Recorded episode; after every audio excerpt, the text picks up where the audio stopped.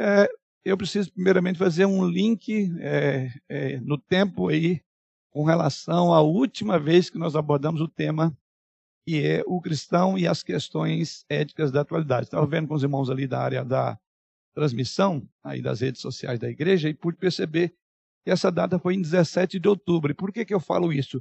Porque é uma sequência cujo tema maior dessa sequência de estudos é o cristão e as questões éticas da atualidade. Então, para os irmãos que estão aqui, eventualmente estarão pegando o primeiro estudo, uh, ou aqueles que nos acompanham pelas redes sociais e que querem é, linkar com uma ideia maior, então grave aí, procure aí na, na, na, no YouTube, você verá, coloque a palavra o cristão e, a, e as questões éticas da atualidade. Quero crer que no dia 17 de outubro foi a terceira abordagem. Eu falo isso por duas questões. Primeiro, para você se inteirar do que nós tratamos até aqui. Segundo, para você estar preparado para as abordagens que faremos dos temas. Porque todas essas três aulas que eu dei anterior, cuja última foi 17 de outubro, vou repetir de novo, é fundamental, porque ali nós abordamos sobre o que é ética, quais são os tipos de éticas, né? E as dificuldades de, de uma estrutura, de uma visão ou de uma cosmovisão, de uma ética cristã, uma, diferentemente da ética do mundo lá fora, enfim, ou das várias éticas, porque hoje cada um tem é, é lei de si próprio, né? Então, é, vale a pena e você precisa de dar uma olhada para você, inclusive, talvez eventualmente uma pergunta que você faria, ela já foi respondida nessas outras lições. Então, só para orientação, tanto aos irmãos que nos acompanham pelas redes sociais, é uma sequência e hoje eu estou aqui. É, então, nós tivemos um lapso de tempo significativo, né? 17 de outubro para agora. Parece estranho, mas nesse período nós tivemos três assembleias da igreja, tivemos comemorações, aquelas comemorações com datas específicas, dia da Bíblia e etc. E, por outro lado, para aqueles que estão longe, eu tenho uma atividade também em uma das nas nossas congregações no quarto domingo do mês. Então, resumindo, agora nós vamos continuar. Então, a minha introdução, na verdade, é vincular os irmãos no tempo e no espaço para entender, como diz a linguagem popular, para que você não caia de paraquedas aqui, falando o que está acontecendo, né?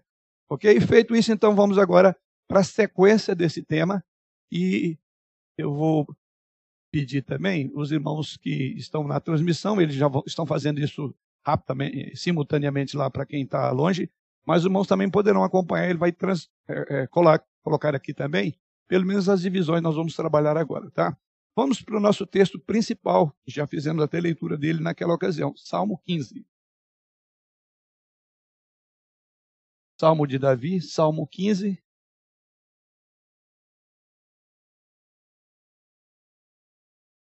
Vamos ler então todo este salmo. Na verdade é um salmo pequeno, né, de cinco versículos. Salmo 15 diz assim: O Senhor, através da sua santa e inerrante palavra. Quem, Senhor, habitará no teu tabernáculo? Quem há de morar no teu santo monte? O que vive com integridade e pratica justiça, e de coração fala a verdade. O que não difama com sua língua, não faz mal ao próximo, nem lança injúria contra o seu vizinho. O que a seus olhos tem por desprezível ao réprobo, mas honra aos que temem ao Senhor, o que jura com dano próprio e não se retrata, o que não empresta o seu dinheiro com usura, nem aceita suborno contra inocente. Quem deste modo procede, não será jamais abalado.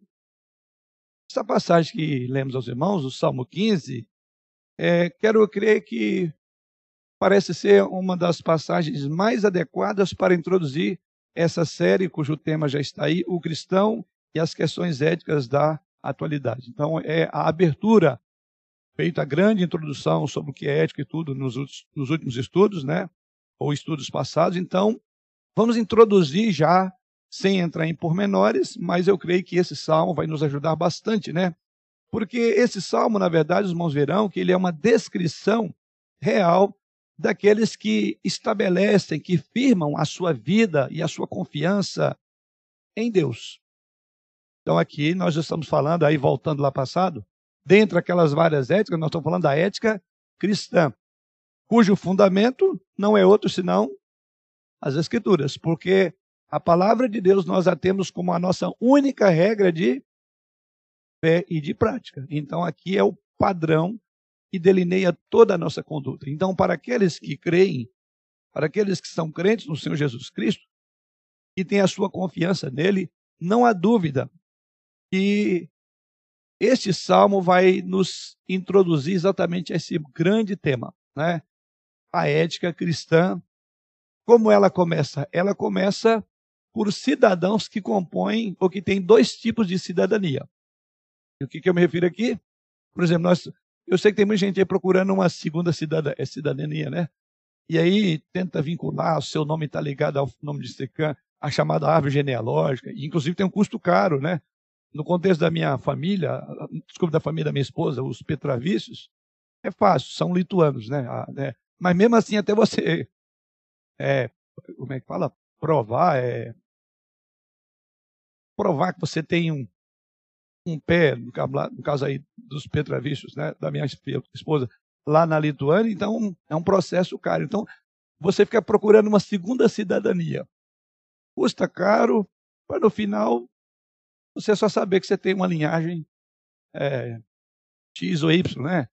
Se é nobre ou não, qual a diferença vai fazer isso para você? Né? É, aliás, é, também no contexto da minha família, fiquei sabendo que tem uma maneira também de você saber, não sei se vocês já ouviram falar disso, acho que você veio lá dos Estados Unidos, mas uma maneira, é, a partir, acho que é da saliva, você pode. É, uma sobrinha comentou isso comigo, achei curioso. Você pode é, fazer uma. A gente tem o PCR, né? É, é isso, que é através do DNA. Já ouviu falar? É curioso isso. E consegue você verificar a sua raiz. E tem um banco de dados. É, o negócio é curioso. Nos Estados Unidos. Isso, é isso aí.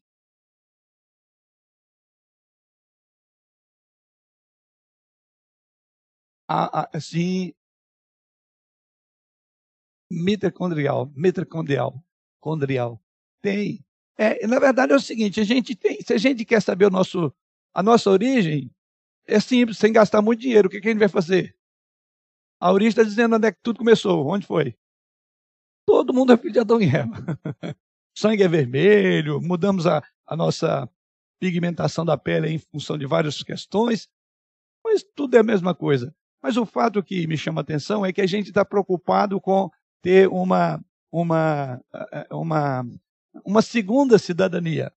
Mas o texto sagrado está falando de um cidadão. Quem é esse cidadão?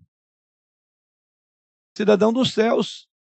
Aí eu pergunto, dentre todas as cidadanias, tem alguma que chega sequer perto dessa cidadania? Pois bem, você e eu somos já cidadãos de uma pátria celestial. Você imagina isso? Que coisa maravilhosa, né? Saber e, ah, eu não nasci no país X ou Y, não nasci dessa ou daquela forma, se meu olho for puxado ou não. Isso pouco me interessa. O fato é que somos cidadãos dos céus. E sem custo, né? E não pagamos nada. Né? Você não precisa ficar preocupado, não, né? Aliás, e tem um sangue, por assim dizer, que une-nos, chamado sangue precioso de Jesus. Tem algo mais extraordinário que isso? Pois bem, mas essa cidadania tem um custo. Alguém pagou por ela. Jesus Cristo. Ah, o Eduardo acabou de falar agora que sem custo, né? Realmente sem custo, pensando de você precisa gastar muito dinheiro para saber de onde você veio, né? Ou a sua descendência. Mas o custo, e Pedro fala que o custo, ele diz, olha, não foi mediante ouro nem prata que vocês foram comprados de uma vida fútil, de um procedimento ruim que vocês tinham, mas pelo precioso sangue, sangue de Jesus. Então, até me arrepiei agora. Isso significa que sobre mim e você temos uma responsabilidade muito grande. Nós somos pouca coisa. Deus nos resgatou daquilo que era vulgar e nos colocou no reino do Filho do seu amor. E aí entra o que, que se espera do cidadão do céu? É o nosso texto. Então veja o nível. Então, em vez de ficar preocupado em gastar dinheiro aí com sua cidadania, saber de onde você é, quer ter uma dupla cidadania, você já tem a melhor. Você tem um green card passaporte para a eternidade, hein? Não tem de validade. Você não corre de chegar lá e alguém carimbar e dizer, não, não vai. Bom, introduzindo, pensando então nisso, aqui nós estamos falando de uma outra cidadania da qual eu e você fazemos parte. E eu oro a Deus para que você que está nos acompanhando também faça parte dessa cidadania. Agora, o que Deus espera de nós e de você que eventualmente nos acompanha aí no seu lar nesse momento. Vamos lá. Então, essa passagem é uma passagem muito importante para introduzir. Então, debaixo desse grande tema, o nosso subtema é como Deus deseja que vivamos. Já que somos cidadãos de uma dupla cidadania, aliás, e nessa dupla cidadania, diz que para essa cidadania nós somos peregrinos e forasteiros, porque a nossa pátria não é aqui, o nosso lar é celestial. Então, qual é o papel enquanto cidadãos peregrinos para refletir a verdadeira cidadania nossa? Veja que coisa importante. O texto vai nos falar exatamente sobre isso. Nos salmos anteriores, aqui vamos entrando já no contexto, nos salmos anteriores, e isso torna esse salmo mais interessante você perceber, porque esse salmo 15 é a sequência de um pensamento que o salmista já vem abordando. Eu poderia resumir dizendo que esses, esse pensamento que ele vem abordando é que esses salmos anteriores ao Salmo 15, Davi descreve a intensidade do mal nos seus dias. Aliás, não parecem muito diferentes. Aqueles dias de Davi não eram muito diferentes dos dias nossos. Talvez você e eu diga, chegamos ao pior que um ser humano pode chegar. Vivemos uma sociedade das piores que já existiu. Não há dúvida, a cada dia o mal se intensifica.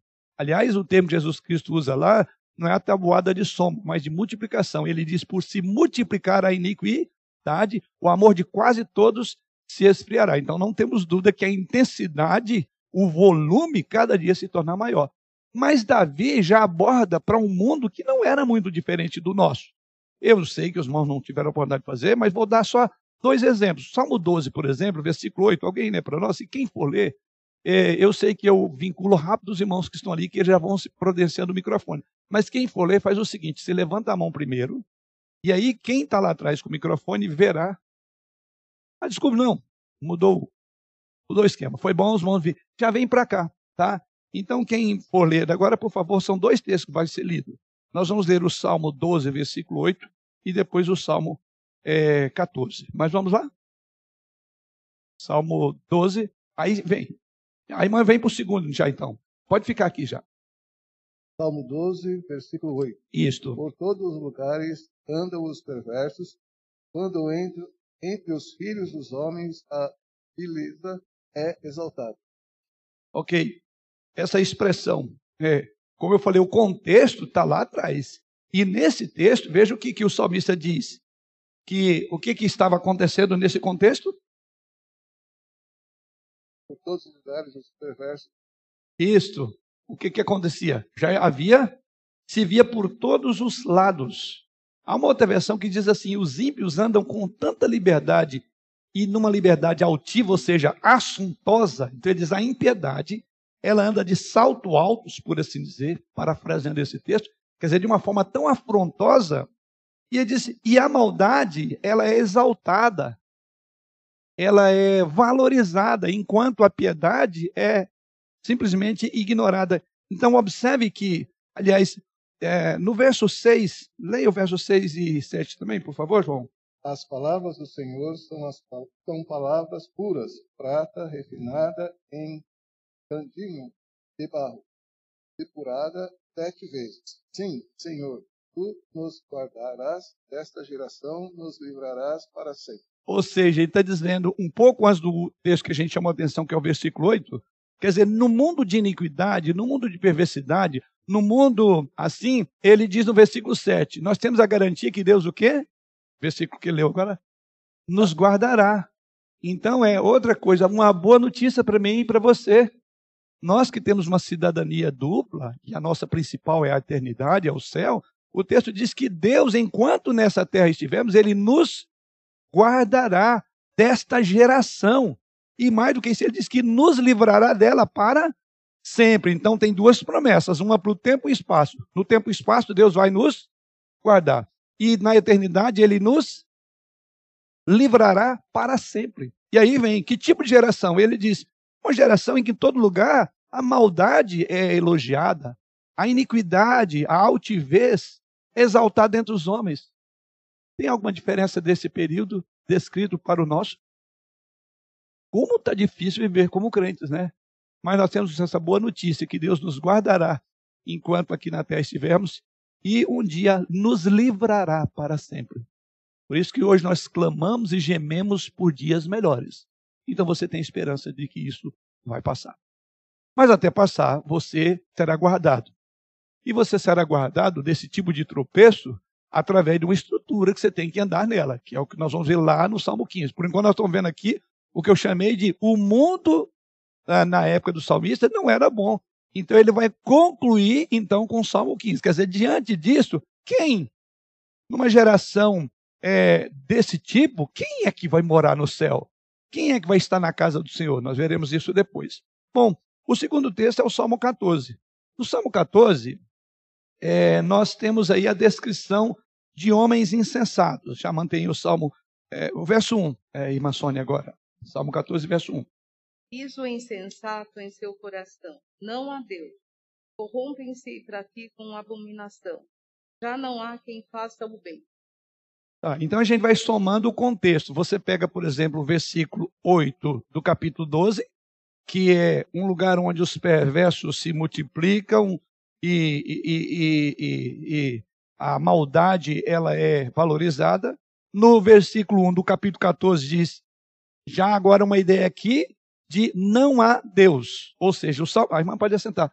O Salmo 14, nós temos o quê? A descrição de um homem, como é que ele é chamado aí? Insensato, insano, louco. Mas é, vivemos épocas em que isso não é, é, é incomum. Aliás, quem é uma pessoa insensata aos olhos de Deus? É aqueles que negam que Deus existe. Porque diz, diz o insensato no seu coração: não há Deus. E ora, uma vez que não há Deus, então eu tenho a liberdade para. A sequência aqui que ele diz? Pratica tudo o que não presta. Então você vê que a nossa época, essa exigência e esse, esse crescimento significativo das pessoas chamadas ateias, eles têm usado outro nome aí, é agnóstico, é a mesma coisa. Então a, a, a questão é, cada dia isso vai aumentar, essa propagação da ideia de que não há Deus. Por quê? Porque as pessoas, uma vez que não há Deus, corrompem-se, diz o texto, e praticam todo tipo de abominação. Porque se não há Deus, não há padrão de moralidade. Se não há Deus, não há ética. Cada um faz a sua própria ética. Então você entende que a nossa época, o modo como os homens vivem, há uma exigência, por assim dizer, de um crescimento dos ateus, dos agnósticos. Então é o que o salmista diz: o homem sensato que nega a existência de Deus, é, entregando-se, diz aí, a todo tipo de dissolução ética e espiritual. Aí vocês vão ver aí no versículo 2 é, em diante, que vai ser citado por Paulo em capítulo uh, 3 de Romanos. Aí ele descreve o padrão dessas pessoas que negam a existência de Deus. Aí lá no verso 2 ele diz: Olha, do céu olha o Senhor para os filhos dos homens para ver se há quem entenda, se há quem busque e qual é a conclusão de Deus. Todos, absolutamente todos. Diz aí, se extraviaram e juntamente o que se corromperam. Não há quem faça o bem, não há nenhum sequer. Acaso não entendem todos os obreiros da iniquidade que devoram o meu povo como quem come pão, que não invocam o Senhor? Tomar-se-ão de grande pavor, porque Deus está com a linhagem do justo. Você vê que sempre há um contraponto no meio de um mundo de trevas, de afastamento de Deus, sempre tem uma linhagem dos justos, que é o que nós vamos ver um pouco à frente o que, que significa isso. Então o salmista nesse texto nos mostra que não existindo a noção de um ser superior, de um ser que tem autoridade, alguém diante de quem nós vamos ter que prestar conta, então nós somos livres para fazer o que quiser. Então, a maldade, ela exige a incredulidade. Por isso que hoje falar de Deus é alguma coisa muito difícil para o homem natural. Por isso que você diz, não, mas a Bíblia diz, pode ver que as pessoas, que Bíblia que nada. Mas isso está certo ou errado? Quem disse que tem certo e errado? Cada um deve viver na base do amor e etc. Aí vem tudo que a gente está vendo. Então, o fato é que é, a corrupção está é, esparramada em toda a sociedade. A prática do bem se torna algo incomum entre as pessoas. Boa parte das pessoas do nosso mundo vivem nessa perspectiva. No mundo, por exemplo, que surgiu do acaso, então eu não posso crer na, no princípio da criação vinda do Senhor, mas aí entra a teoria da evolução. É, e assim, se o mundo veio do acaso, do, de uma explosão do Big Bang, então você vê que esses pensamentos eles estão ligados. Por isso nós vivemos numa geração em que uma coisa em que uma pessoa defende padrões de moralidade, você percebe que ela segue outros, então ela vai ser um evolucionista, é natural. Porque é, é o que a gente chama isso de uma formação completa de uma cosmovisão. Então a cosmovisão, o modo de ver o mundo é determinado pela sua crença. Então se você não crê que Deus existe, né? então o modo de viver seu vai ser com base nessa não crença. Mas se Deus existe, então o seu modo de viver vai ser norteado com base num Deus, segundo as Escrituras, que vive, existe e vai exigir a sua, a, a sua postura ética, nós vamos ver no Salmo 15, diante do mundo. Maria? Você, você pode vir aqui? Cada vez que uma for participar, a gente dá um tempinho, não tem problema, tá? Porque os irmãos que estão fora, eles acabam não acompanhando, né? Tá. Então, eu tenho uma amiga minha muito, muito querida, e eu sempre falo para ela, e ela fala: Eu creio em Deus, creio que Cristo veio, é, ressuscitou, tudo, mas tudo é um mistério. Eu hum. falo: mas, mas Deus deixou revelado. Não, mas foram homens que escreveram. Mas é inspirado. Não, mas é tudo um mistério. Eu falo, falo, falo, falo. Aí no final, ela escuta tudo. Mas no final ela fala: mas é um mistério. é uma maneira de tudo bem, eu acho que é por aí, mas eu admiti é. isso, então eu tenho que ver como é que vai é estar a minha vida. Só, só, o Espírito Santo de Deus só. que vai, vai. Eu até diria que, nesse sentido, não um mistério com medo de desculpar-se para viver de qualquer forma. Mas é. é. mesmo. Aí é como a irmã falou, é uma questão de fé. É. É uma questão de fé. E, a gente, eu falo, tento esclarecer. Aí eu, eu falei, acho que eu vou não falar muito, não. Não vai dar mistério. Vou... Mas ela fala isso. Como, assim, né? Eu, o, que eu, o que eu quis linkar com, com o que o pastor está explicando, e está muito bom, é que, assim, né? É, a gente fala, diz o iníquo em seu coração, não há Deus, né? Mas ela, ela é, crê em Deus. É, né? não chega a dizer assim, que Deus não existe, né? Isso, né? nesse, é. nesse sentido que eu estou falando, é. né? Ela é, crê que Deus existe, é, sabe que tudo, todos os livramentos da vida dela, tantas coisas que ela tem passado, eu falo, veja a bom, bom, bom de Deus, Deus está te livrando, Deus está te chamando, né? Ela fala, ah, tá, mas é um mistério. Assim, sempre ela nunca admite mesmo que, que entendeu? E ela não que ela não crê em Deus. É só nesse sentido. Mas, eu, mas eu acho que é um ponto mas bom de contato, que é primeiro ela ouvir. Já é uma é, boa coisa. Porque a Bíblia a diz assim: de Deus é a fé vem pelo ouvir, e ouvir, ouvir da palavra. palavra. Então eu diria que não pare, não. É. Uma hora ela vai falar, Maria, é. esse mistério agora eu entendo. A hora que ela abriu ali, puf, Exatamente. Falta só Obrigada. aquele empurrãozinho, né? Isso. É. Então ela não é uma teia. Essa é. tipo de pessoa a gente chama de que ela tem temor de Deus. Isso. Mas como ela não consegue explicar, porque é um mistério. É. Não é isso que a Bíblia diz, que para um, o homem ímpio, ah, Deus é. não tem sentido mesmo, né? É. Ah, eu acho que é, não sei se é, é Gálatas, que diz que as coisas espirituais se discernem espiritualmente. Ah. Ou seja, um, um, o homem natural, o homem natural não consegue discernir. Para ele realmente é um mistério. É. Até que Deus venha e abre os olhos dele e fala, olha, vou revelar. Tirar essa escama. É. Aliás, eu estou tentando lembrar se é. Não, eu acho que é 1 Coríntios, viu, irmãos? É, então, é, Paulo chega a dizer isso. Ele diz que o mistério de Cristo outrora era um mistério, agora foi revelado. Paulo foi revelado. Então, mas, mas eu, eu, falo assim, não, não é do mistério de Cristo que ela fala. Ela, ela Toda... parece que espera tudo eu falar quando eu termino que eu falo, ela tipo assim, ó, você, não, você, não, você não pode afirmar isso, ah, você não pode ter certeza, foram homens que escreveram a Bíblia, mas ah. é, eu sempre falo isso. Então, assim, é uma coisa assim que às vezes quando eu vou começar a falar, ela já olha para ah, mim e fala, ah, já sei que você vai terminar. Obrigada. que é verdade, nada, que isso. Mas isso é um tipo de. Aí já não é um ateísmo, ela, ela tem um temor de Deus, mas isso não está muito claro e, e aí sim, é, talvez até nessa expressão dela aí, é um pouco de fugir à realidade que ela tem que encarar. Né? Quer dizer, de que de fato um dia ela vai comparecer diante de Deus. Então, Eu vou dizer para você, irmã Maria, é, continue assim, que ela está a um passo, quem sabe só falta um cutucãozinho, né? E ela vai entender. Aí você pode até falar, ah, é verdade, Paulo disse que é, é, é, esse conhecimento de Jesus Cristo no passado foi um mistério que foi revelado em Cristo. Esse mistério foi revelado na cruz. Aí você vai.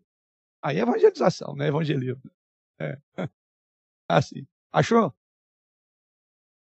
Tá. O João está lembrando aqui, 1 Coríntios, capítulo 2, versículo 13, que fala.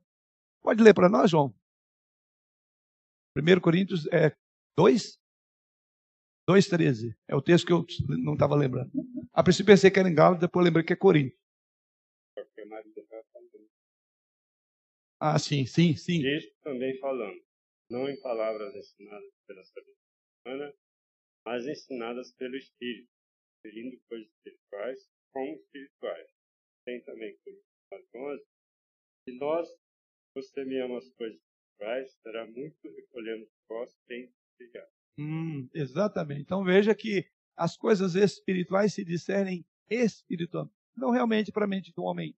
Para nós também é um mistério. Pense na sua vida antes de conhecer o Evangelho. Fazia sentido? Cruz, Jesus vi, que história é essa? É, é, é loucura. É. Aliás, Paulo, lembrando bem, Paulo diz que a palavra da cruz é loucura para os que se perdem, mas para nós que somos salvos, cujo mistério foi revelado, ele diz é poder de Deus, é sabedoria. Como pode um Deus santo relacionar-se com pecadores? A cruz explica tudo. Jesus veio, morreu, e pactuou-nos novamente com, com Deus Pai. Aí sim. Mas vamos lá.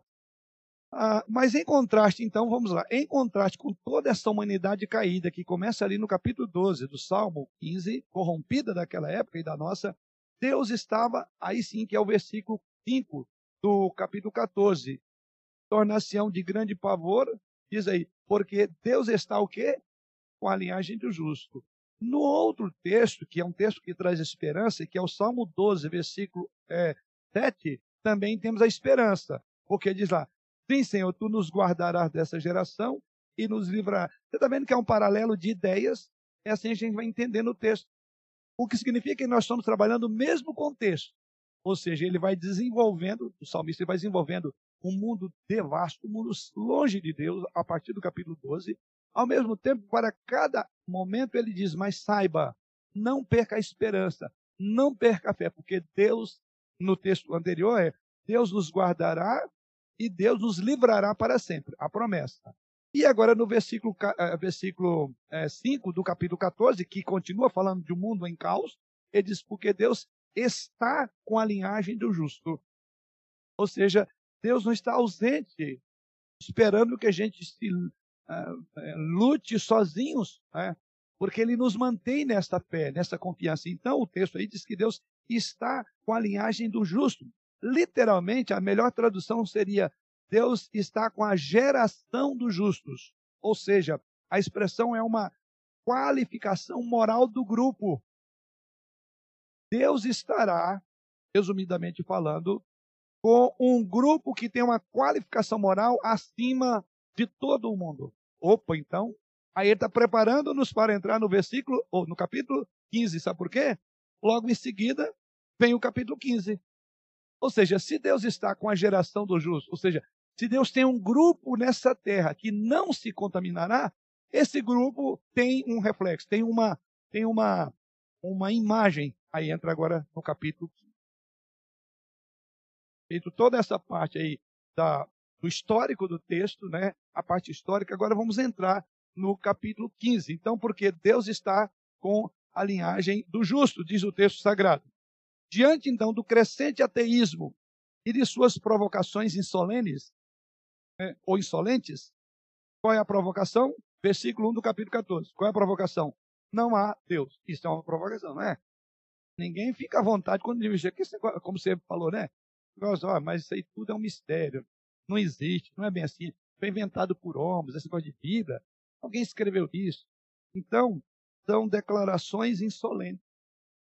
E de acordo com isso, a, além dessa declaração insolente, no versículo é, sequencial do capítulo 14, ele diz então que haverá corrupção e abominação. E a ideia é que Deus continuará então, qual é a ideia?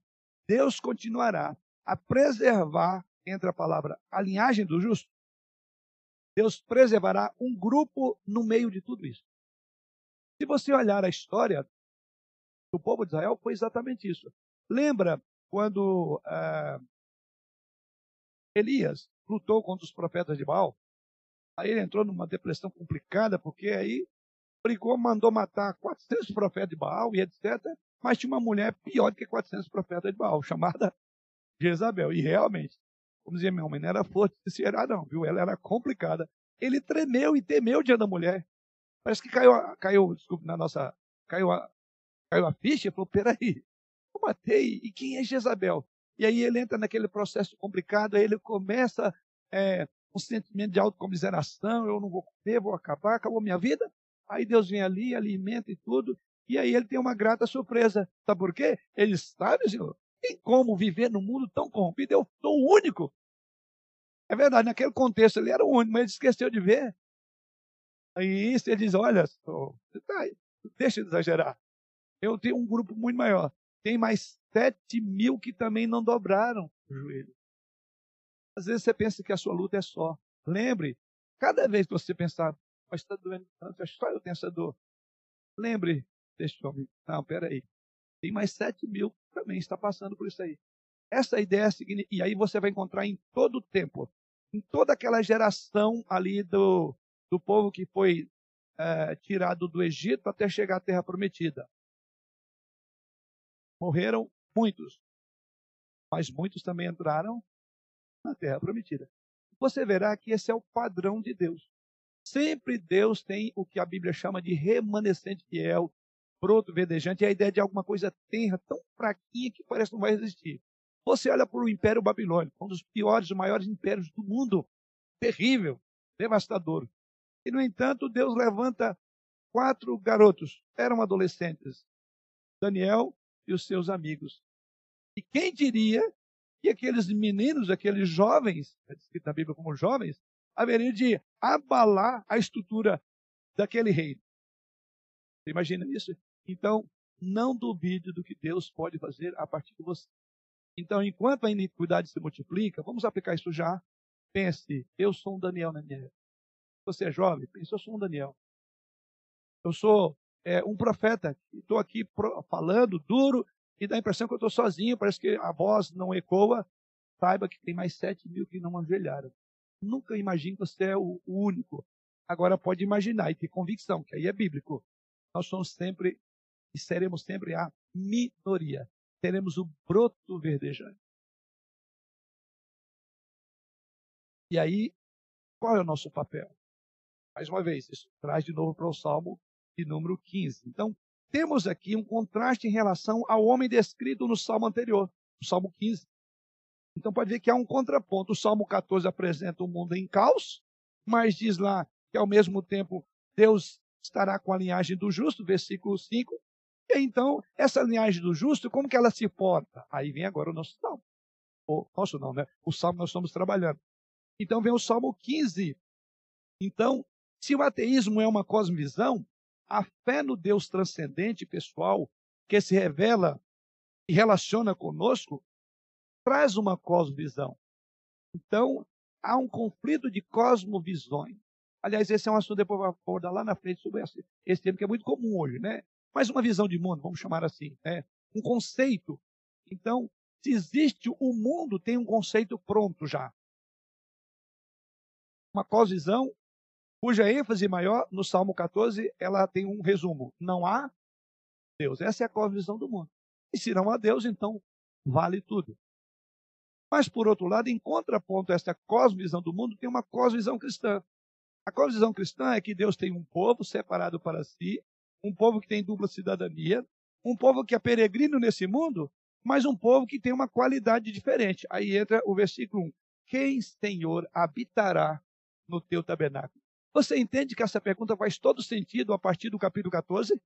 Ele disse: se esse mundo é tão complicado, se as pessoas negam o Senhor, eu me pergunto: quem então vai habitar no Santo Monte? É, temos aqui então um profundo contraste. O culto a Deus, e aí vai entrar o nosso tópico: o culto a Deus não é um ato isolado da nossa vida. não é um compartimento, antes é uma expressão da nossa fé. E aqui está o, o capítulo 15. Talvez você deveria dizer: bom, quem vai habitar no Santo Monte? Ah, então é aqueles que cumprem religiosamente suas, é, suas práticas devocionais. No contexto daquela época, qual era a prática devocional? O que, que se fazia nessa época?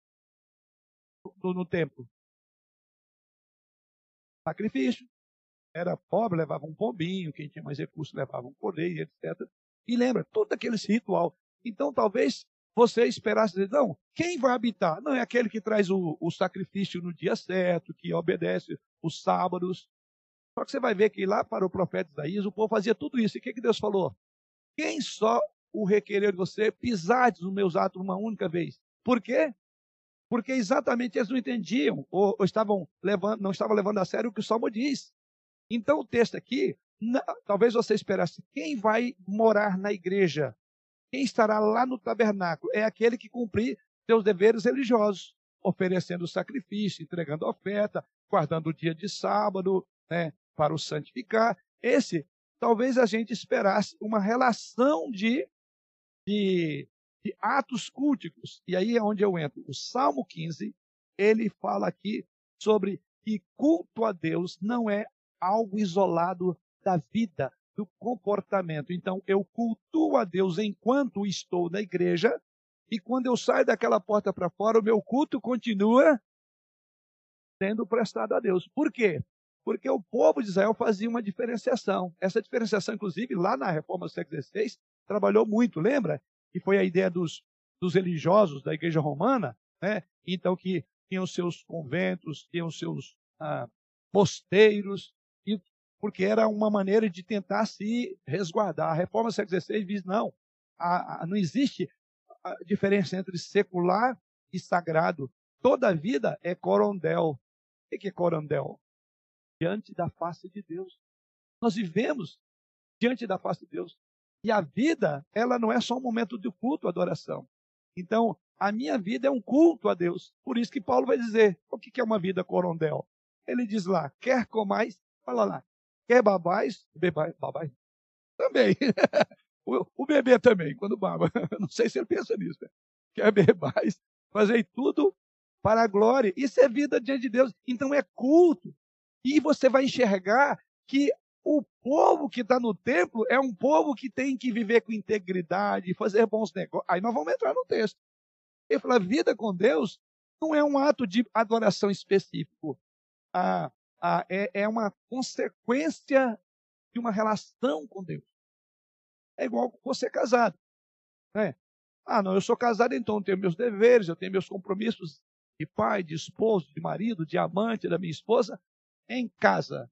Mas à medida que eu fecho a porta da minha casa, eu sou uma pessoa qualquer. Ah, é, olha, ó. Eu valorizo muito isso aqui, viu? Por quê? Isso é um símbolo, fora, para todo mundo saber, esse homem aqui é um homem casado. Então não vem flertar comigo, viu? Não tem problema. e eu não vou flertar com mulheres. Porque a minha vida já está ligada. Nós dois nos tornamos uma só carne. 31 anos. Ela disse que é 32. Eu falei, não, essa data eu lembro. Dia 27 de janeiro agora, 32 anos. Com a minha esposa. Então, eu, então eu não tenho um momento de casado. A minha vida é vida de casado. Porque eu tenho uma aliança. Eu estou usando essa figura porque a Bíblia usa a Bíblia, essa figura. Ela diz que nós fizemos uma aliança com Deus. Inclusive, você é chamado de quê? De Cristo. A relação de casamento. Noiva. Noiva. Nós somos noiva, a igreja é noiva de Cristo. Temos uma relação, uma relação não de fim de semana. Aí entra. Você tem que ser fiel, você tem que lembrar da aliança. Então a igreja é só aquele momento que vem falar: nossa, eu tenho uma aliança, o meu noivo é Jesus. E se eu amo ele, eu não posso flertar com as coisas que ele odeia. Entende isso? E Tiago diz isso lá. Infiéis, não compreendeis que a amizade do mundo é, é inimiga, que a amizade do, do mundo é inimiga de Deus? Agora vocês viram o que está lá, uma nota de rodapé na Bíblia? Veja lá, Tiago, acho que é capítulo 4, falando sobre a nossa relação. Ela não é só dentro das quatro paredes, para usar uma figura aqui, que é dentro da igreja. Como a, a, relação de marido e mulher não é só dentro das quatro paredes de um quarto. Ele é, um, ele é o marido dela o tempo todo e ela é a esposa dele o tempo todo dentro do quarto, fora do quarto, na cozinha, na rua, no trabalho. Ele é um homem casado, ela é uma mulher casada. Então veja o que diz aí. É, é, é, é Tiago 4. Acharam aí? Eu já estou ainda louca. 4, 4. Alguém dê para nós e no microfone, por favor? Sempre lembrando desse detalhezinho. 4, 4. Infiéis, não compreendeis que a amizade do mundo é inimigo de Deus? Ele, pois, que quiser ser amigo do mundo, constitui-se inimigo de Deus. João, é, João, essa palavra infiel na sua Bíblia ela tem uma, uma nota de rodapé, tem uma, uma um número, uma letra? Isto. Isto. Olha a palavra. Então, o que eu estou falando aqui, eu peguei o contrário, eu fiz o processo inverso. Mas a Bíblia usa a figura de um casamento. E o que, que ele está dizendo? Infidelidade, segundo o texto bíblico, é literalmente adúlteras. E a palavra aqui é feminina, infiéis, porque a igreja ela é a noiva. E, a, e aqui a infidelidade, adúlteras, porque seria o equivalente de uma noiva adúltera, que eu e você somos a noiva de Cristo. Então, e o que é chamado aí de adultério espiritual? Segundo texto, o que é adulterar aí? Amizade do mundo. Ah, então nós estamos voltando para o nosso texto. Então, o que, que se espera é, de alguém que é casado? Que ele honre o compromisso não só enquanto está em casa, mas na rua, no trabalho. Ele é 100% casado. E ela também é 100% casada. A igreja, ela é 100% casada. Então, o texto está dizendo como é que é, é, eu vou viver nesse mundo. Ele começa por um local que é que chama muito, nos chama muito atenção, que é o que? A habitação de Deus. É isso que começa o Salmo de número 15, né? Ah, o lugar da habitação aqui ele é mencionado como o quê? Versículo 1, do Salmo 15. Isso, ele é chamado aí de tabernáculo. E diz que esse tabernáculo ele está onde? No Santo Monte. Então vamos agora estudando e agora detalhando o texto, tá? Então, tabernáculo. O tabernáculo poderia era também chamado de tenda, lembra? E eu quero crer que a série de sermão, sermões de mais de um ano, ninguém tem dúvida mais do que, que é aquilo, por que foi feito, os detalhes, né? Eu sei que você não vai lembrar todos os detalhes, aquela cortina, o peitoral, então você vai lá no, nas mensagens que essa é vantagem da tecnologia. Eu vou lá, vou ver essa aula de novo, vou ver essa mensagem para. Mas certamente eu creio que os irmãos que acompanharem ao longo de um ano e pouco viram que riqueza de detalhes, né? E o quanto que. Qual é a ênfase? Deus tira o seu povo de, de um cativeiro, cujo propósito não era, em último lugar, colocá-lo na terra da promessa. Mas Deus chama um povo para ser o seu Deus e eles adorá-lo. O propósito de Deus é a adoração.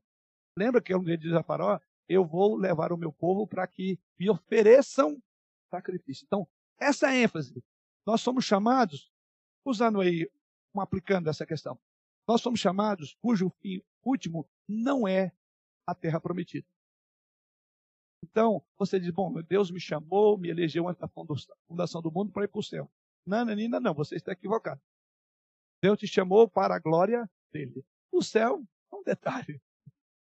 Veja que coisa interessante. A gente pensa exatamente o contrário. Né? A gente pensa que Deus tem como foco me mandar para o céu. Quem disse isso? Se você for olhar, o plano de Deus é levantar um povo para si. Então, esse é o grande valor do nosso chamado. O céu, naturalmente, quem é que não quer ir para o céu? Né? Aliás, eu costumo brincar, todo mundo quer ir para o céu, mas ninguém quer morrer. Né? A gente tem um pé meio grudado nessa terra. Mas o fato é que o céu não é o fim último do plano de Deus. É a glória dele. E eu começo a aprender disso aqui. Então, quando o salmista diz, é, ele menciona o tabernáculo, que é o local da habitação.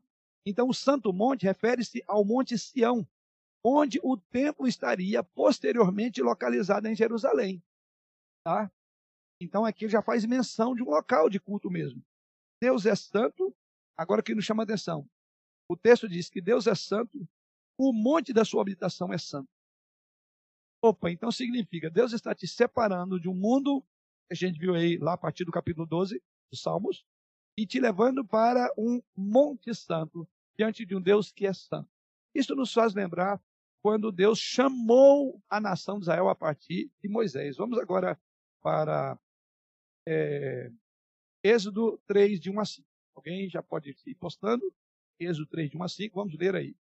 Foi quando Deus fala do local que ele estaria. Era um local santo e, como tal, ele tinha algumas demandas a fazer, ou seja, você tem alguns pré-requisitos para pisar nesse lugar. Vamos ver o que diz lá. Êxodo 3, de 1 a 5. Assentava Moisés o rebanho de Beto, seu sogro, sacerdote, e, levando o rebanho para o lado ocidental do deserto, chegou ao monte de Deus, a Horebe. Apareceu-lhe um anjo do Senhor, uma chama de fogo, no meio de uma sarça. Moisés olhou e eis que a sarça ardia o fogo e a sarça não se consumia. Então disse consigo mesmo, irei para lá e verei esta grande maravilha, porque a sarça não se queima. Vendo o Senhor que eles vendo o Senhor que ele se voltar, voltava para ver, Deus no meio da sarça o chamou e disse: Moisés, Moisés. Ele respondeu: Eis-me aqui. Deus continuou: Não te chegues para cá. Tira as sandálias dos pés, porque o lugar em que estás é terra santa. Isto. Então, esse é aquele acontecimento do chamado de Moisés que a gente estudou também das mensagens, né? Mas o que eu quero chamar a atenção é o local onde Deus está é um local tanto. E tem algumas exigências. No caso aqui, Deus diz: olha, o que estava acontecendo ali, em teologia, é chamado de teofania, tá? que é uma manifestação visível de um Deus que é invisível. E como é que Deus se manifestou ali, segundo o texto? Uma sarça, um arbusto, né? E ele estava incandescente. Você imagina isso aqui pegando fogo, mas não queima. E aí Deus falou: tem, vou traçar limites, você não pode chegar aqui. É. E aí Deus diz: tira a sandália dos teus pés, porque o lugar em que você está é terra santa. Pois bem, voltando para o nosso texto. Quem habitará no santo lugar? Na santa presença de Deus. Em outras palavras, eu vou repetir essa expressão que eu acho que ela é chave para o entendimento do Salmo 15. Portanto, o Salmo 15 descreve o desafio moral que a presença de Deus em seu meio, no meio do povo, trazia aos habitantes de Jerusalém. Vou repetir. O Salmo descreve o desafio moral que a presença de Deus impunha quando os habitantes de Jerusalém chegavam ao templo. Isto é, a presença de Deus no meio nosso impõe desafios morais. Como eu disse, talvez olhando para o salmo e essa pergunta, um judeu desapercebido diria: Bom, Senhor, quem habitará no teu santo monte? Quem há de permanecer no seu santo lugar? Ah, então é aquele que traz a oferta no dia certo, aquele que dá o dízimo certinho, aquele que sacrifica o animal, aquele que cumpre todos os pré-requisitos. Talvez essa fosse a primeira maneira de olhar. Não nada de, pode ver que não tem nada de do que se fazia no santo templo. Porque qual é a ideia? Como que eu vou habitar num local onde Deus diz tira a sandália dos pés? Ah, não, mas Deus prescreveu que para eu chegar lá eu tenho que sacrificar um animal, oferecer. Mas é curioso, então dá a impressão que a resposta do salmo é bem diferente do que a gente Deus ensinou. O que que Deus ensinou?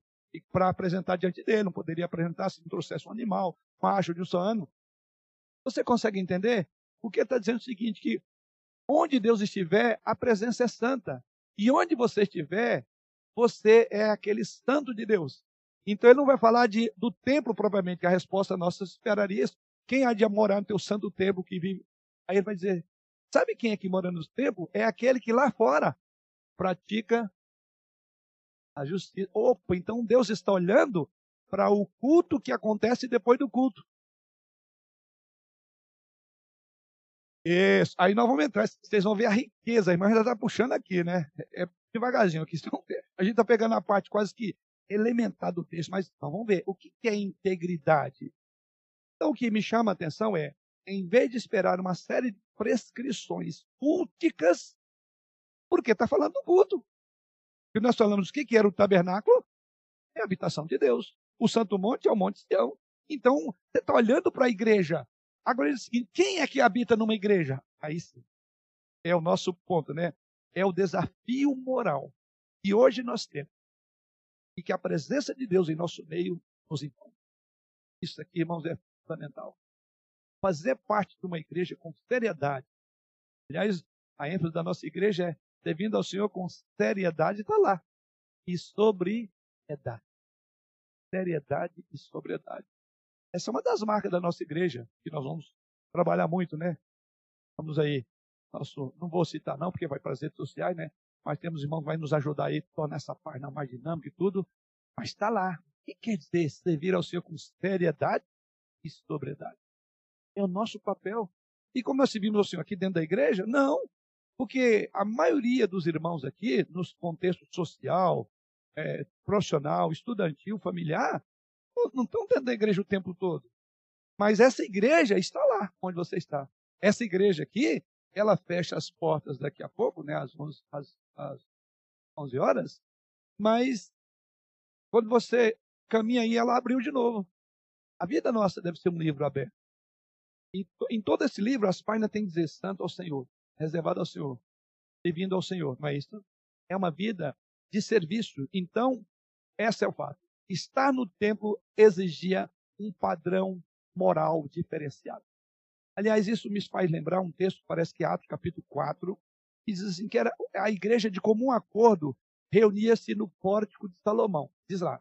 Mas diz que dos restantes, ou seja, a cidade, ninguém ousava entrar na igreja. Acho que é, é acho que é, é capítulo 4, logo no início ali. E chama atenção. E diz assim: é, é, é, de comum acordo, quer dizer, tinha um momento de culto e adoração. Mas diz que o restante do povo não ousava entrar, chegar ali. Porque para aquela época, ir a uma igreja era um ato de, o termo lá, ousadia. Por quê? A vida deles era, era uma vida corondel, corandel, ou seja, tanto na presença de Deus, que o povo, quando os crentes que iam para o templo, quando eles saíam e andavam pela Jerusalém, moravam em Jerusalém, o vizinho fala, nossa, esse aqui é aquele que vai lá no templo. Ele, famoso templo dos judeus aí de Salomão. Mas olha a vida dessa pessoa. Eu não vou lá, porque eu me sinto constrangido. No sentido de que havia uma diferença muito grande entre aqueles crentes que viviam o templo da cidade de Jerusalém e o povo, porque o texto diz que eles não ousavam. Então a palavra é muito interessante. Era um ato de ousadia entrar numa igreja. Hoje, é o quê? É moda. Não estou dizendo que a gente tem que ficar feliz de ver pessoas nos visitando. Mas é, qual o conceito que as pessoas têm de igreja hoje? Claro, as pessoas não têm que ter aquele conceito de igreja. Ele é um local onde você vai ser escrachado e, e não, nada disso. Mas assim, diferente. A igreja ela é diferente. Não pelo local, mas porque essas pessoas que andam lá andam aqui. Lá eu não chego porque eu tenho que tirar a sandália dos pés. Mas aquele que tirou a sandália dos pés chegou diante de Deus, ele lembra do rosto de Moisés? Lembra aquela. É. E, e, e o problema, lembra que, até eu lembro, eu não sei se você lembra, a ênfase não está enquanto Moisés é, cobriu o rosto. Ele cobriu o rosto não é para que as pessoas não vissem a luz. Ele cobria o rosto porque ele estava na presença de Deus, Corandel, literalmente, e o reflexo daquilo ia e ele ia se perdendo. Aí ele tinha que porque não era ele, era o reflexo de uma vida coronel. Você entende?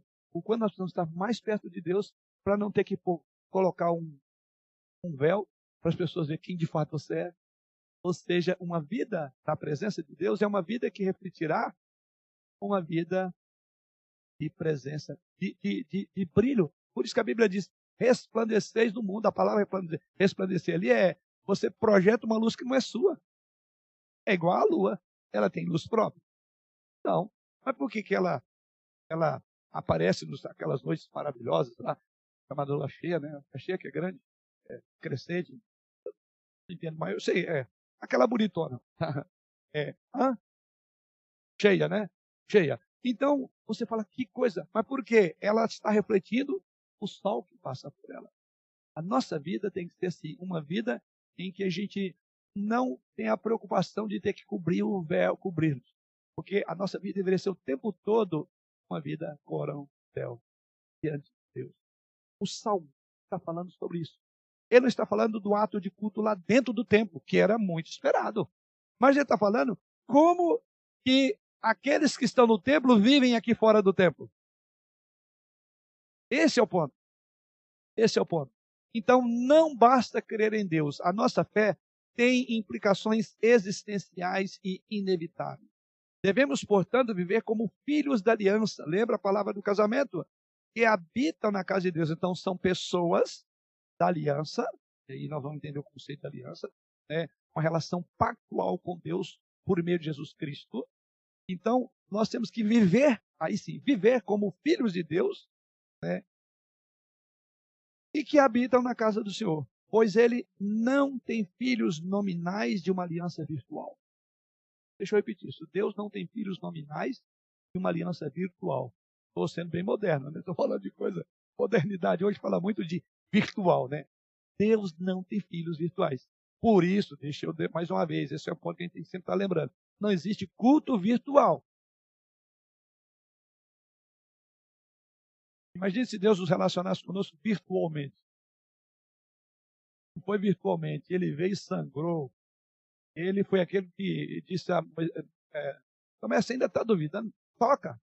É palpável. Por que, que é importante a gente falar isso? Nós vivemos uma nova época que, graças a Deus, a tecnologia ela expande. Maravilhoso. Né?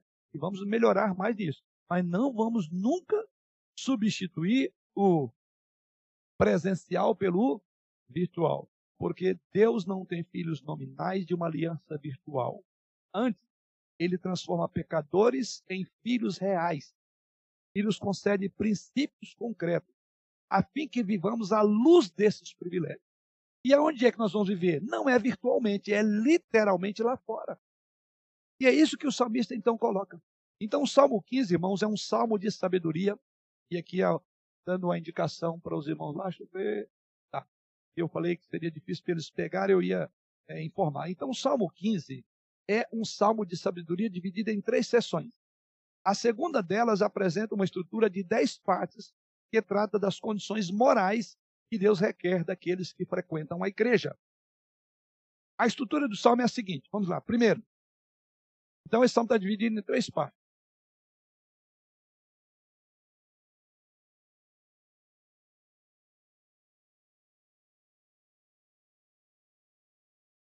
Aí, três partes. Primeira, a pergunta. Primeira parte, a pergunta, versículo 15. Aí, dividida em três partes, a estrutura do salmo. Então, vamos lá, pode passar? Vou passar não, nisso. Projetando lá. A primeira, então. Essa é a primeira. Das três partes, a primeira é a pergunta. Ou seja, o que Deus espera de nós para que vivamos na sua abençoada presença. Não é a ênfase do salmo? Quem pode viver nessa abençoada presença? Então, a primeira parte está no versículo de número 1, quando diz lá: Quem, Senhor, habitará no teu tabernáculo? Quem há de morar no seu santo monte? Passamos agora para a segunda. Então, a sessão, segunda parte é. A segunda parte, vocês vão ver aí, que é uma sessão de dez partes que descreve as condições morais como resposta apropriada a essa pergunta. Dez partes. Como estão colocadas? E aí eu, eu dividi. Eu não sei se vocês conseguiram fazer aí. Eu coloquei um, não um paralelo, mas eu coloquei em duas colunas. Não sei se o, o pessoal da transmissão conseguiu colocar em duas colunas. Vamos lá? Então, tem as condições positivas, a coluna da esquerda, e as condições negativas. Então, nós estamos vendo a estrutura do salmo. Tá? tá então, é, aqui, esquerda, direita, mas ótimo.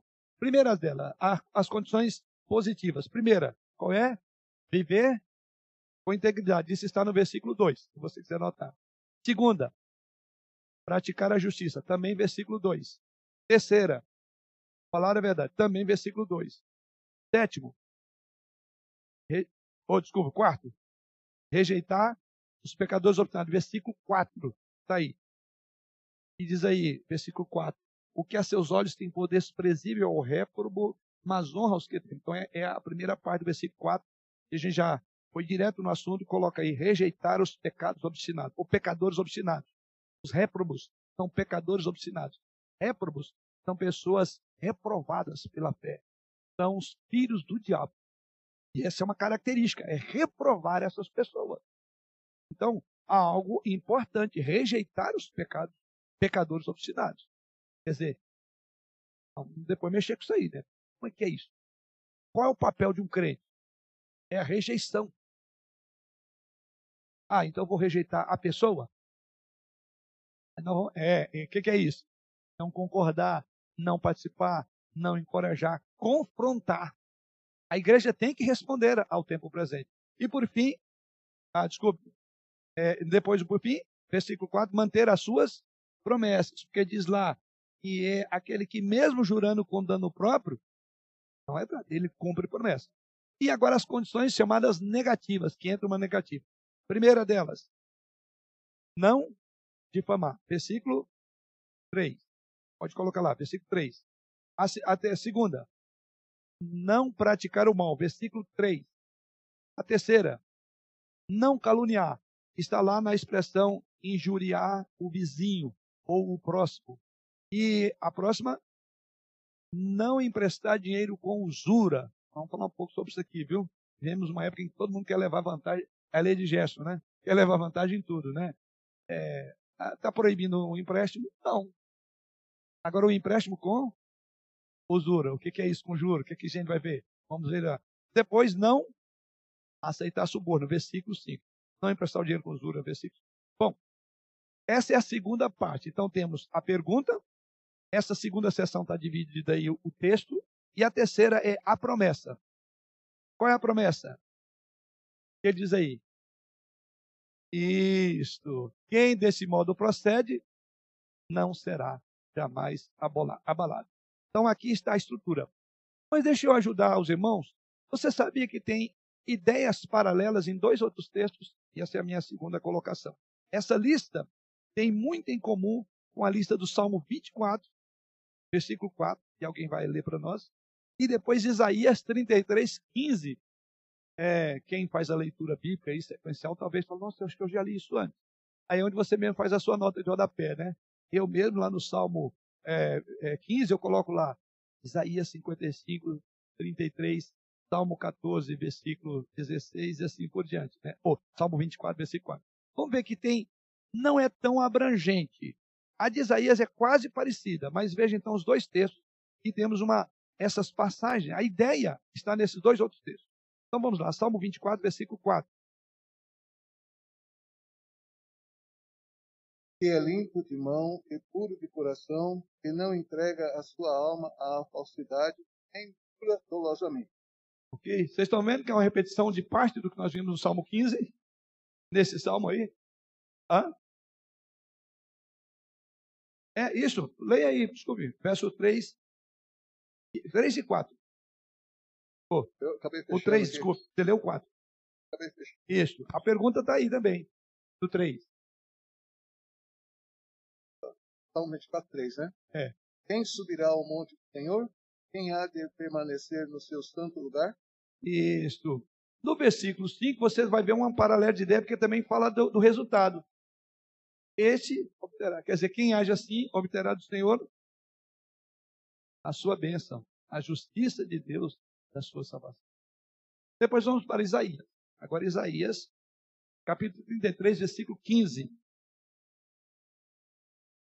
Isaías 33. Desculpe, primeiramente no versículo 24, Salmo 24, versículo 3, os irmãos da transmissão tem como por aí as quatro palavras que está lá no, no Salmo 15, Salmo 24, 4, no esboço. E ele está lá o que está no Salmo 15.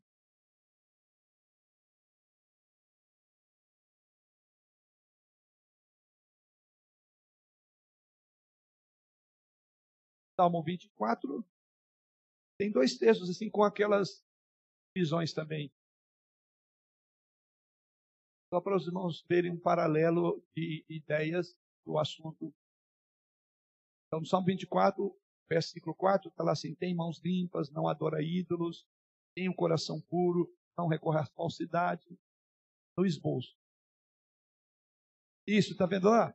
Então, os mesmos destaques, né, parte dos destaques do Salmo 15 está lá, que é ter as mãos limpas, isso está no verso lá no Salmo 15, tem o coração puro, não adora ídolos, depois já ver o paralelo, e não recorre à falsidade, ou pode ser tratado também como idolatria, coisa curiosa que a gente vai estudar.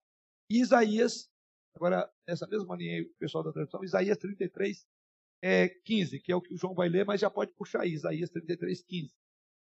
Lá? Isaías 33, 15. O que anda em justiça e fala o que é reto, o que despreza o ganho de opressão, o que com um gesto de mão recusa aceitar suborno, o que tapa os ouvidos para não ouvir falar de homicídios, e fecha os olhos para não ver o mal.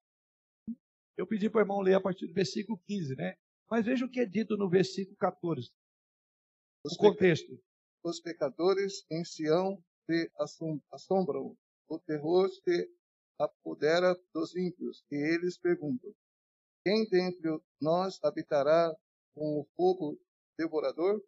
Quem dentre nós habitará como chamas eternas? Você está vendo que essa ideia é que está no Salmo 15. Só que é interessante, por isso que quando você pega as passagens, enriquece o entendimento do texto que você está considerando. Então, aqui para o profeta Isaías, você diz que os pecadores, a gente está falando muito do nosso temor de viver num mundo tão conturbado, mas diz que as próprias pessoas do mundo, os pecadores em Sião, e aí o versículo 15, em Sião, se assombram. E eles dizem, o temor do Senhor apodera dos ímpios. E aí eles perguntam, a gente está vamos pensar diferente. No Salmo 14, fala que a iniquidade aumenta tanto porque as pessoas declaram que Deus não existe. Não existe. E por isso vale fazer não tudo. Há Deus. Não há Deus, não é isso? Então vale fazer tudo. Aqui, esses, aqui esse texto está olhando da perspectiva deles. Mas é uma perspectiva que desmente a afirmação no Salmo 14, versículo 1. Porque é uma mentira dizer que não há Deus. Então, quando o insensato diz no coração não há Deus, realmente ele, ele tem essa convicção que não há Deus? Não. Por que, que não? Porque o versículo 14 do é, Isaías 33 diz assim: os pecadores assim, se assombram. E o que, que há uma palavrinha aí? O tremor se apodera dos ímpios. Então, esse é um bom texto para você não acreditar na mentira dos que dizem que Deus não há, que, não há Deus. Que não há Deus. Porque no íntimo, no íntimo, diz que eles têm o quê? Tremor. Lembra que eu falei que o tipo de vida licenciosa de uma pessoa exige dela que ela risque Deus da sua agenda para ela ficar à vontade de fazer, que é o que diz lá o texto. Mas no íntimo, no íntimo, diz que há um tremor. E eles, inclusive, chegam a se perguntar: quem é que vai entrar no templo sagrado? Não é exatamente isso que os ímpios pensam de nós? No sentido de. Como? Aliás, eles até vêm à igreja e falam: nossa, você agora é santinho, né? Não está mais um indivíduo é, conhecido, é convertido ao evangelho e, e vem de uma vida complicada e está com seu cônjuge um amigo, um amigo que, que, não, que, que continua não crente. Ele duvida. Ele fala, ah, mas agora você agora virou santo, né? E ele espera que a sua vida agora seja tão perfeita que você der um tropeço, tá vendo? Não falei? Por quê? Ele já tem uma concepção que na igreja tem gente santa até demais. Uma concepção errada, gente sabe disso. Mas tirando o exagero, eles têm uma concepção que você é diferente. Está certo. Porque isso vai bater com o que eu citei aqui de uh, uh, Atos, acho que é capítulo 4, que diz lá que o, o, os outros, os restantes do povo não, não ousavam entrar no templo. Ou seja, o texto diz que o próprio ímpio lá fora, ele diz, olha, quem é que vai estar esse nível de entrar? Aí ele diz, quem dentre nós habitará? Aí é outra expressão, com fogo devorador. Ou quem dentre nós habitará com chamas eternas? Veja que a palavra fogo devorador e chama eterna é um conceito da mente do ímpio. Ele está vendo Deus como juiz. Já o salmista diz: Quem habitará Senhor na tua. Então você, olha que coisa extraordinária, na perspectiva dos moradores de Sião, de Jerusalém. No contexto da Ias, e esses que não eram crentes, Quem fica num local onde há um fogo incandescente? E a ideia de fogo é de, de purificação local que se purifica. Chama ardente. Então eles estão olhando para aquele local como um local de purificação e de chama ardente. Mas o salmista chama esse local de salmista, no Salmo 15, quem Senhor habitará com chama ardente? Seu templo.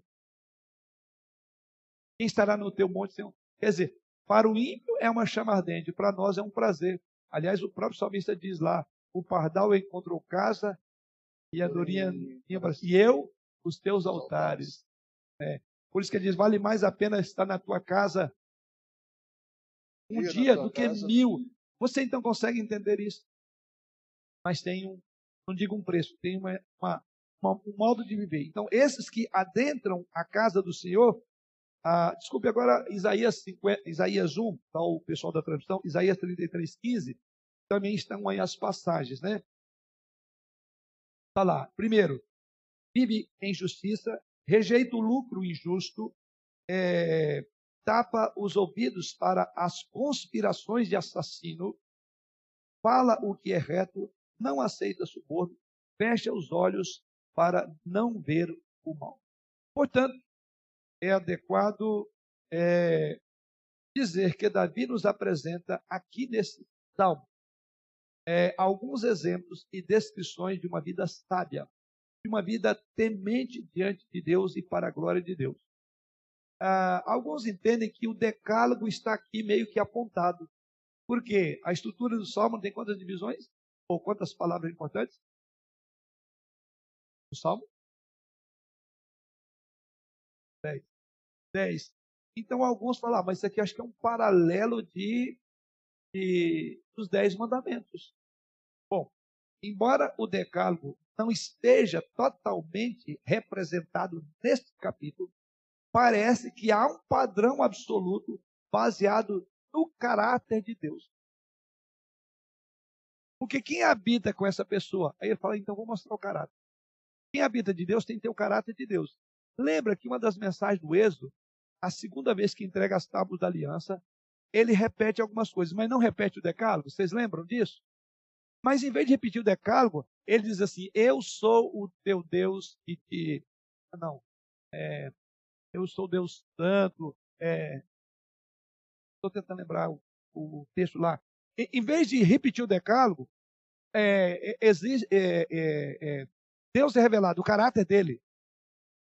E ele é um Deus perdoador. Eu perdoo, eu visito a iniquidade. Então, em outras palavras, em vez de repetir o decálogo na segunda tábua da lei, lembra agora o lá? Em vez de repetir, Deus não repete, mas ele expressa o seu caráter. Só para pegar um gancho que foi colocado lá. É, é muito, muito difícil, está né? na minha cabeça. Mas eu não sei se não lembram que a segunda tábua da lei, nós falamos, por que está repetindo de novo? Pode ver que ela não é repetida, mas diz que é dada a segunda tábua da lei. No lugar de repetir, fala do caráter de Deus. Pois bem, essa mesma estrutura literária está no, no, no, no, no Salmo 15. Ou seja, há aqui um padrão absoluto nessas dez coisas que revela o caráter de Deus. Então, quem pode servir a Deus no templo? É aqueles que espelham o caráter de Deus lá fora do templo. É a exigência. Esse é algo, é algo muito importante. É, é, isso vemos aí nessas dez divisões do Salmo 15. Portanto, visto que a lista foi elaborada quando os fundamentos estavam destruídos, lembra lá? É, é, Salmo 11, versículo 3. Eu não citei, eu citei o Salmo 12, né? Citei o 12 e o 14, mas o Salmo 11, versículo 3. Lá.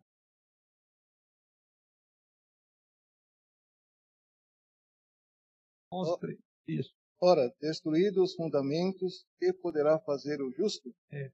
Lembra que eu falei que a, o contexto desse salmo é o mundo em causa, em conclusão, a partir do capítulo 12. Lembra? No versículo do capítulo 12, né, no capítulo 11, é, também tem isso. E lá, quer dizer, lá diz que destruídos os fundamentos, o que poderá fazer o quem? O justo. Quer dizer, no mundo onde se diluiu todos os fundamentos, onde é que a gente se firma? Diz que os fundamentos de uma vida justa foram destruídos. E aí a pergunta é: destruído o fundamento básico, sobre o qual os nossos pés estão, o que, que a gente pode fazer? Em outras palavras, a ideia é que há um clamor no contexto do mundo que os fundamentos não podem ser destruídos, porque se destruir, o justo não tem mais o que fazer. O que significa dizer que eu e você somos um instrumento de Deus para preservar os fundamentos do mundo, irmão. Sabe por quê? Ainda existem coisas boas nessa terra. Sabe por quê que ainda há bondade, a gente se fala em amor e compreensão? Sabe por quê que o diabo não abocanhou o que ainda resta de bom? Paulo diz isso lá em Efésios. Porque Deus tem aquele que mantém. E a palavra ali, quem mantém, ou seja, o mundo, você vai estudar lá, a igreja. Se a igreja fosse retirada, todos os fundamentos se destruiriam. Então veja a importância da igreja refletir essa santidade de Deus lá fora. E o texto diz: se não tiver fundamento lá fora, acabou o mundo. Então isso impõe sobre mim e você a importância de estar de pé em cima do fundamento, defender os fundamentos. Porque se destruir os fundamentos da ética cristã, não há nada para subsistir. E o que o mundo precisa hoje é exatamente desse tipo de cidadão. Lembra, nós começamos falando de dupla cidadania. E Deus não tirou você dessa terra ainda, a mensagem da, da virada de ano, né? Por que nós estamos ainda plantados? Porque é um fundamento. Você, Deus tem um propósito.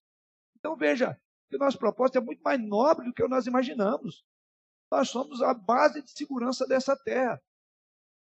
Guardado as proporções do que eu estou falando, né? no sentido que você é um instrumento útil nas mãos do Criador. Você é um instrumento importante, então você tem um plano, você tem um propósito. Então, muito mais do que essa, essa vidinha nossa de pagar conta, de comprar, de vender, de ser feliz, tem algo muito maior acontecendo. E esse é algo para o qual acho que nós, como igreja, temos que pensar. E aqui eu já vou dar uma, uma, uma, uma, uma flertadinha com aquilo que a gente comentou no conselho recentemente. Vamos fechar uma ideia aí. Mas algo que acho que a gente tem que começar a pensar seriamente como igreja é que nós temos uma postura diante do mundo complicado, né? uma postura muito delicada. Uma postura em que nós não podemos sair, porque se destruir os fundamentos, o justo não tem mais nada o que fazer. Os fundamentos precisam estar aí. E a igreja é um instrumento de Deus para isso. E a igreja aqui, como eu falo igreja, não é o prédio, mas esses cidadãos andando por aí para contagiar com essa cidadania celestial o mundo lá fora que tem outra cidadania. Então, por isso que se destruir isso, não tem mais nada a esperar do mundo. Por isso que Jesus Cristo, na oração sacerdotal, diz assim: Pai, eu, eu não peço que os tires do mundo, mas, é, é, e eu, a gente, eu estou conversando, a gente no conselho aí, para que a ênfase nossa no ano que vem, possivelmente vamos trabalhar é, Deus sobre isso. Né? É, qual é o papel nosso hoje? Nós temos um papel, um papel muito delicado, que é estar no mundo sem ser. É difícil. Mas nós estamos. Jesus Cristo disse que não peço que os tire do mundo, mas que os livre do mal. E essa posição é muito delicada. Eu estou no mundo, mas não estou do mundo. Enquanto estou no mundo, eu tenho que ser cidadão. Esse que habita no monte vai habitar também ali. O monte, da minha, o meu monte, onde eu fico mais, esse cidadão, é ali na rua Laura 157. Eduardo agora está também no novo endereço. Nós fomos no endereço novo. Eduardo, é onde? O Firmino Perela. É. Isso. Então, o monte de Deus resplandece ali na Firmino Perela. Não é isso? E assim, todos nós. Você vê que tem mais sentido no cada nossa vida. Você fala, nossa, minha vida é muito mais do que ele. Quase que sequência, agora já é o dia dois, vai ser a mesma coisa, é tudo. Não é. Porque você começa a pensar grande. Porque você é um cidadão. Por quem habitará? Ah, então ali onde eu habito eu não vou praticar injustiça. Aí entra. E é o ponto que, infelizmente, não vai ser possível nós entrarmos. E eu vou praticamente parando por aqui. Eu, onde eu vou parar, para anotem aí, é esse salmo, então, visto essa estrutura dele, dentro dessa estrutura nós vamos estudar duas coisas. Um modo de vida temente a Deus, seria a primeira grande divisão, e a segunda grande divisão é o modo de vida. Há um contraste. Essa, isso naquela não faz isso. Lembra? Dez partes. Cinco é faz isso, faz isso. As outras cinco é não faz isso, não faz isso.